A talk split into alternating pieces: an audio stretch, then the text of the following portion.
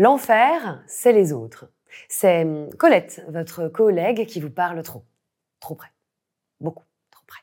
C'est Pierre qui toujours la ramène, Denis toujours dans le déni, et Pia qui piaille.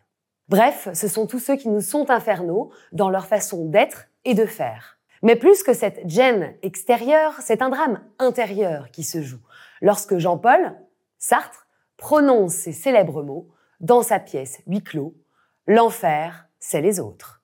Il s'agit d'un drame plus profond, propre à notre conscience, qui se découvre toujours exposé au regard de l'autre. Voyez, tous ces regards qui me mangent.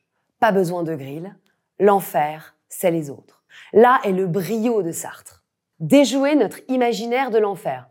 Pas de flamme, que nul ne s'enflamme. Juste trois distincts personnages qui se retrouvent à leur mort dans une même pièce. Garcin, Estelle, Inès.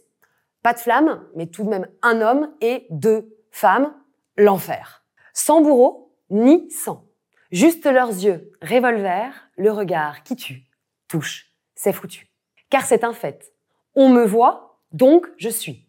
Celui qui me voit me fait être. Je suis donc comme il me voit. Écrit Sartre dans Le Sursis. Sursis tant espéré pour se libérer des préjugés. Sans quoi c'est l'enfer. Les rapports sont viciés dans des huis clos qui se font lieu de procès, déformant, enfermant en une image. Lâche, lesbienne, mondaine, comme dans la pièce, ou à l'image de certaines cellules du théâtre de nos vies, cellules familiales, professionnelles, périques, colériques. Bernard, retard. Véro, hystéro. Marc, ne marque pas.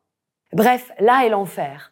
Le regard de l'autre étiquette et par là il objective, il chosifie, il emprisonne dans un dehors, dans une image, dans une essence, dit Sartre. Comment dès lors se défaire de cet enfer?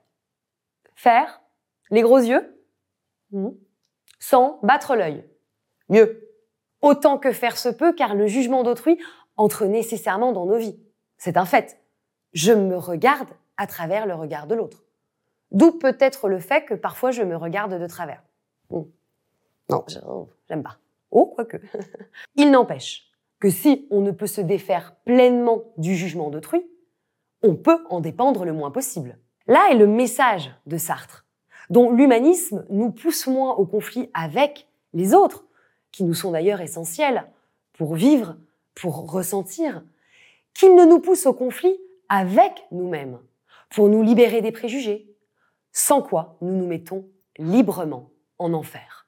Autrement dit, l'enfer, c'est les autres, si je m'y enferme, si je me condamne à une essence sans chercher à en sortir. Ce qui peut être confortable. Bonjour, Bernard, en retard, c'est moi, je suis en retard, je suis Bernard. Comme si l'essence du retardataire précédait l'existence de Bernard à être à l'heure et le disculpait d'avoir à l'être. Ce qui s'apparenterait pour Sartre à vivre comme un mort vivant, à l'image de ses personnages. Or, toujours chez lui, l'existence précède l'essence. L'homme est à faire. Il peut se défaire, se refaire. Aussi, si autrui peut tenter de l'objectiver, jamais il ne peut lui voler la liberté d'être ou de faire autrement. Car l'homme est condamné à être libre. Pour finir avec une autre sentence magnifique de Sartre. Sentence existentialiste. Ainsi, si l'homme est à faire, retenez que de l'enfer des autres, il peut toujours en faire autre chose.